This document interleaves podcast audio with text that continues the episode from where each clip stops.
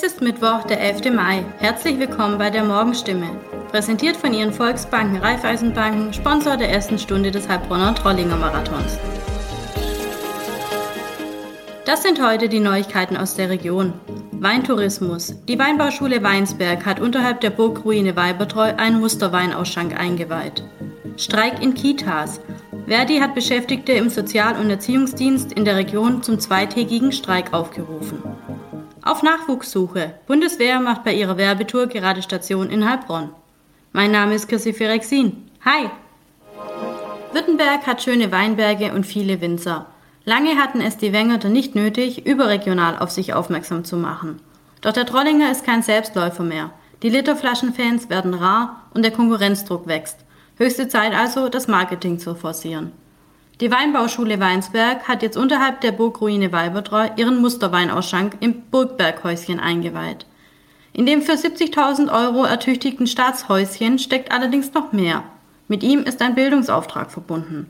Nachwuchswinzer sollen hier lernen. Gleichzeitig wird das Häusle in die Ausbildung und in die Angebote der Weinerlebnisführer eingebaut. Eltern von Jungen und Mädchen im Kindergartenalter haben heute und morgen herausfordernde Tage vor sich. Die Gewerkschaft Verdi hat vor der dritten und vorerst letzten Verhandlungsrunde Beschäftigte im Sozial- und Erziehungsdienst in der Region zum zweitägigen Streik aufgerufen. Er startet heute um 10.30 Uhr mit einer Demo beim Heilbronner Freizeitbad Soleo. Am Donnerstag findet eine Kundgebung in Stuttgart statt. Nach Angaben von Verdi stehen in der aktuellen Verhandlungsrunde mit den öffentlichen Arbeitgebern drei Schwerpunkte im Vordergrund. Die Verbesserung der Arbeitsbedingungen, Maßnahmen gegen den Fachkräftemangel und die finanzielle Anerkennung der Arbeit. Es geht um insgesamt 330.000 Beschäftigte im öffentlichen Dienst der Kommunen. Betroffen seien aber auch Beschäftigte bei anderen Trägern, die die Verhandlungsergebnisse übernehmen, heißt es von Verdi. Große Unzufriedenheit in Bezug auf Arbeitsbedingungen und Arbeitsbelastung von Lehrern herrschte auch bei einem Treffen der Vertrauensleute der Gewerkschaft Erziehung Wissenschaft, kurz GEW. Unter der Überschrift Gute Arbeit braucht gute Rahmenbedingungen erstellten sie einen Forderungskatalog, der unter anderem an die Landesregierung und die Landtagsabgeordneten aus der Region ging. Auch die großen Städte erhielten das Schreiben. Im Katalog enthalten sind beispielsweise Maßnahmen, um kurz- und mittelfristig Lehrer zu gewinnen. Mit einem Stand in der Heilbronner Stadtgalerie wirbt die Bundeswehr in dieser Woche um junge Soldaten. An den Aktionstagen stellen Bundeswehrangehörige aus verschiedenen Truppenteilen ihren Berufsalltag und Karrieremöglichkeiten bei der Bundeswehr vor. Bei ihrer ersten Station im Stuttgarter Einkaufszentrum Milaneo wurde die Truppe noch mit Farbbeuteln attackiert. In der Stadtgalerie Heilbronn verlief der Auftakt dagegen friedlich. Grundsätzlich sei ein Umdenken in der Gesellschaft bemerkbar, findet Oberleutnant Hans Pfaff und erklärt, wir spüren schon, dass wir positiver wahrgenommen werden. Die Hilfsaktion der Truppe während der Corona-Pandemie und vor allem nach der Hochwasserkatastrophe im Ahrtal hätten dazu beigetragen. Soweit die Nachrichten aus der Region. Mehr und ausführliche Informationen lesen Sie in unseren Zeitungen oder auf stimme.de. Weiter geht es mit den Nachrichten aus Deutschland und der Welt mit unseren Kolleginnen und Kollegen aus Berlin. Vielen Dank und einen schönen guten Morgen. Ich bin Nicole Markwald. Das sind heute unsere Themen aus Deutschland und der Welt. Der Besuch von Außenministerin Annalena Baerbock in der Ukraine. Die EU-Kommission stellt Pläne gegen die Verbreitung von Kinderpornografie im Internet vor. Und ein fast normaler Sommer im Jahr 3 der Pandemie? Außenministerin Annalena Baerbock ist nach Kiew gereist. Es ist der erste Besuch eines deutschen Kabinettsmitglieds dort seit Beginn des Ukraine-Krieges. Baerbock hat unter anderem die zerstörten Kiewer Vororte Bucha und Irpin besucht und sie hat die Wiedereröffnung der deutschen Botschaft in Kiew angekündigt. Eine Frage bleibt aber, wann reist Kanzler Olaf Scholz nach Kiew? Zoe Tasovali berichtet, bei ihrer Reise in die Ukraine hat Baerbock ihren ukrainischen Amtskollegen Kuleba getroffen. Dabei hat sie weitere Zusagen gemacht. Wie sehen die denn aus? Es ging dabei vor allem auch um die Zukunft der Ukraine. Viele Städte sind ja völlig zerstört. Deutschland will deshalb beim Wiederaufbau helfen und auch dabei, das Land von russischen Minen zu befreien. Wir werden die europäische freie Ukraine weiter unterstützen, und zwar nicht nur heute, sondern langfristig. Baerbock sagte außerdem, dass die Bundesregierung aktuell mit deutschen Unternehmen daran arbeitet, dass die Ukraine hochmoderne Systeme bekommt, um ihre Städte auch vor künftigen Angriffen schützen zu können. Auch Thema bei diesem Treffen war eine mögliche EU-Mitgliedschaft der Ukraine. Die Chancen auf eine Vollmitgliedschaft, die sehen nicht so gut aus, aber für eine Teilmitgliedschaft. Was meint Baerbock damit? Für Baerbock ist ja zunächst völlig klar, die Ukraine ist ein fester Teil Europas. Eine Abkürzung darf es trotzdem nicht geben, sagt sie. Eine EU-Vollmitgliedschaft wird Zeit brauchen. Aber es kann ja trotzdem Alternativen geben, findet die Außenministerin. Wie jetzt aber genau eine Teilmitgliedschaft oder wie auch immer man das nennen möchte, aussehen könnte, sagte sie nicht. Die deutsche Außenministerin hat bei ihrem Besuch in Kiew auch angekündigt, die deutsche Botschaft dort wieder zu eröffnen. Gehen jetzt also alle Mitarbeiter zurück? Nein, zumindest noch nicht sofort. Die Botschaft nimmt ihren Betrieb zunächst eingeschränkt wieder auf. Viele entsandte Mitarbeiter waren ja Ende Februar, als der Krieg losging, nach Polen gereist und hatten teils von dort und teils von Berlin aus weitergearbeitet. Jetzt sollen sie nach und nach wieder zurück nach Kiew. Tatsächlich ist Deutschland eines der letzten westlichen Länder, das die Wiedereröffnung seiner Botschaft dort ankündigt. Die USA und Kanada hatten das ja schon gemacht. Auf dem Programm stand auch der Austausch mit dem ukrainischen Präsidenten Zelensky. Worüber haben die beiden gesprochen? Wie war die Stimmung? Naja, Zelensky hat sich bei ihr erstmal für die Unterstützung bedankt. Er sagte wörtlich, es sei von großem Wert für die Ukraine, dass sich Deutschland solidarisch mit dem Volk zeige. Die Stimmung war auch nicht angespannt. Es gab ja zuletzt einige Probleme zwischen der Bundesregierung und der Ukraine. Aber Baerbock und Zelensky wirkten vertraut und dankbar. Baerbock hat ihn dann außerdem informiert, dass in wenigen Tagen die Ausbildung ukrainischer Soldaten startet. Das dürfte ihn wohl am meisten gefreut haben. Kanzler Scholz lässt mit einem Besuch in Kiew weiter auf sich warten. Dabei zeigt eine Forsa-Umfrage, dass die Mehrheit der Deutschen will, dass der Kanzler dorthin reist. Wie hoch ist die Zustimmung für diesen Besuch genau? Sehr hoch. Mehr als 70 Prozent wollen, dass Kanzler Scholz nach Kiew reist, beziehungsweise dass er und Bundespräsident Steinmeier die Einladung des ukrainischen Präsidenten Zelensky annehmen. Der hatte ja die beiden eigentlich für gestern nach Kiew eingeladen. Scholz hat aber auf eine Reise verzichtet. Viel überraschender, finde ich, ist, dass ebenfalls die Mehrheit findet, dass der Kanzler im Ukraine-Krieg angemessen handelt. Unter anderem die Union hat ihm ja mehrmals vorgeworfen, zu zögerlich zu sein. Das sehen also die meisten Menschen anders. Fotos missbrauchter Kinder fluten Teile des Internets. Die Zahl erfasster Darstellungen sexuellen Missbrauchs in Deutschland nahm 2021 im Jahresvergleich um mehr als 100 Prozent auf knapp 40.000 zu. Und das sind eben nur die, die man entdeckt hat. Die EU-Kommission stellt heute Pläne vor, wie sie mehr gegen die Verbreitung von Kinderpornografie im Internet tun möchte.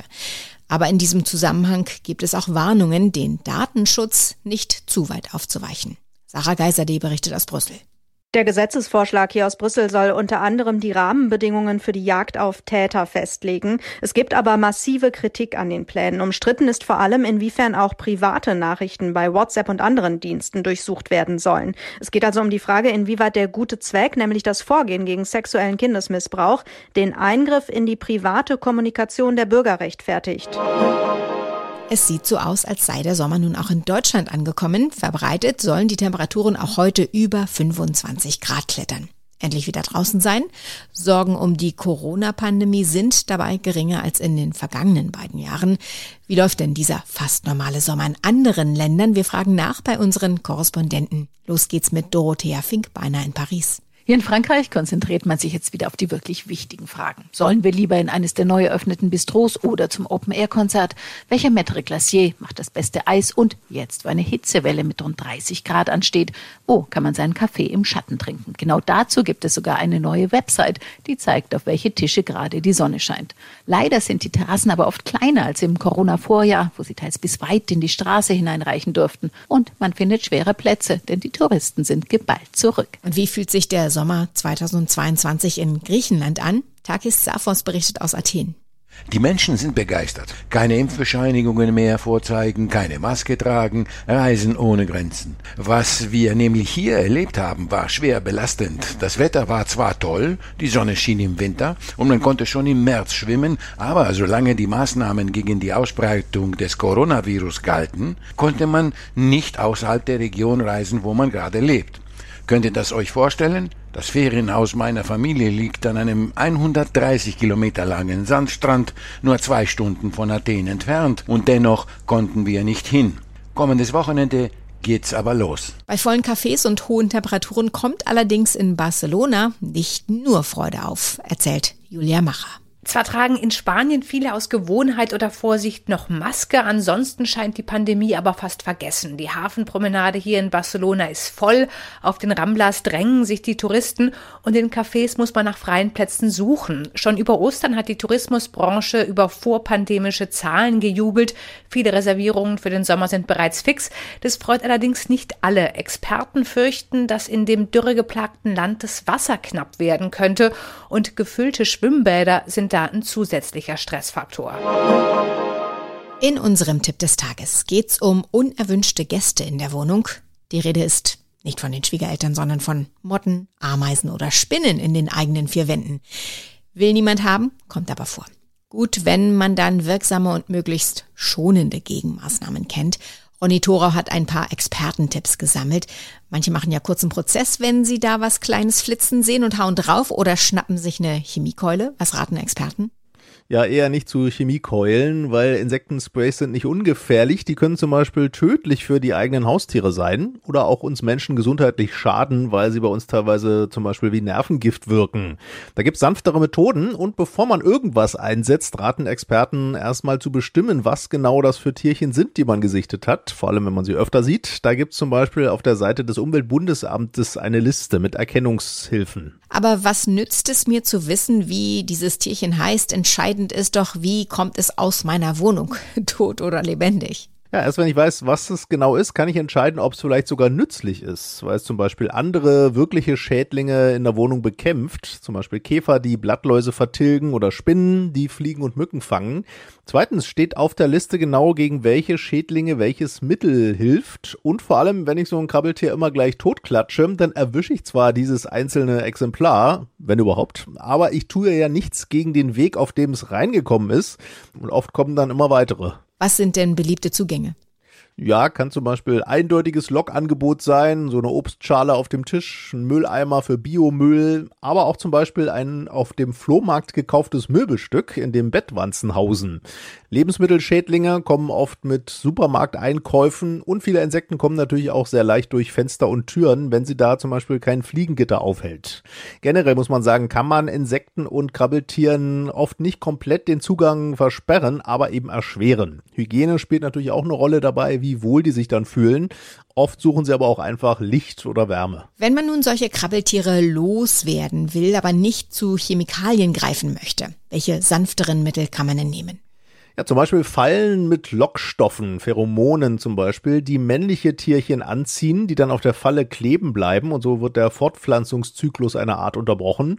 Für viele Tierchen gibt's auch Köderdosen mit für sie vergiftetem Futter, das so aber dann nicht in den Rest der Wohnung gelangt. Spinnen zum Beispiel kann man auch einfach einfangen und aus der Wohnung bringen. Schwieriger sind zum Beispiel Bettwanzen. Da sollte man schnell einen professionellen, nachweislich geprüften Schädlingsbekämpfer beauftragen. Aber auch von dem kann man verlangen, dass er er gesundheitlich und ökologisch unbedenkliche Mittel einsetzt. Also Köderdosen, Gele, Fallen statt Sprays zum Beispiel. Es gibt Millionen Fußballfans in Deutschland. Viele schauen sich aber nicht nur Spiele im Stadion oder im Fernsehen an, sondern zocken auch selbst. Zum Beispiel die Videospielreihe FIFA. Ab dem kommenden Jahr bekommt das berühmte Spiel aber einen neuen Namen. EA Sports FC. Denn die jahrzehntelange Kooperation mit dem Fußball-Weltverband FIFA wird beendet. Thomas Bremser hat Einzelheiten. Das Spiel gehört ja zu den meistverkauften Videospielen. In jedem Jahr gibt es eine neue Version. Was ändert sich denn für Zocker ab kommendem Jahr? Ja, zunächst mal der gelernte Name des Spiels. Ne? Der Spruch, lass uns mal FIFA zocken, ist ja gang und gäbe seit 30 Jahren mittlerweile. Der künftige Name etwas sperriger EA Sports für den Spielehersteller und FC für Football Club. Die Zocker können ja mehrere europäische Ligen simulieren, auch die Bundesliga oder die Champions League. Bisher auch die Weltmeisterschaft. Die könnte bald aber rausfliegen, denn die FIFA hat ja die Rechte daran. Ein neues FIFA gibt's aber noch im Herbst, FIFA 23. Und die große Frage, welcher Spieler wird auf dem letzten Cover zu sehen sein?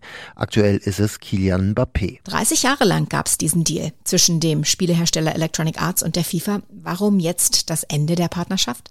Ja, keine Überraschung, es geht wohl ums Geld. Der Fußballverband, den ja viele kritisch sehen und als geldgierig bezeichnen, wollte wohl sehr viel mehr Geld haben als zuletzt.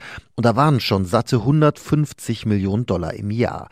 Aber auch EA Sports verdient sich natürlich dumm und dämlich mit dem Spiel. Und da geht noch mehr, denkt man sich. Zum Beispiel, wenn man bestimmte Marken in den Spielen unterbringt. Das geht aber nur, wenn die FIFA zustimmt. Wenn der Verband also einen Deal mit Adidas hat, dürfen die Fußballer im Spiel keine Nike-Schuhe tragen. Und diese Freiheiten wollte EA Sports gerne haben. Und für alle, die noch nie FIFA gespielt haben, warum ist das Spiel überhaupt so beliebt? Also ich habe mir das auch äh, erzählen lassen von Freunden, die das äh, sehr, sehr oft spielen. Ähm, ich kann ja quasi eine Saison oder ein Turnier äh, mit einem Verein spielen gegen andere, zum Beispiel mit Real Madrid mit den jeweils aktuellen Spielern der echten Mannschaft. Ich kann aber auch neue Spieler verpflichten.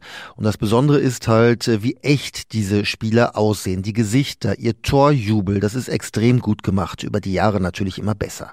Kommentiert werden die Spiele aktuell von Wolf Christoph Fuß und Frank Buschmann. Und jedes Jahr kommt ein Topspieler aufs Cover, manchmal auch zwei. Am häufigsten war es Lionel Messi. Soweit das Wichtigste an diesem Mittwochmorgen. Ich heiße Nicole Marquardt und wünsche einen guten Tag.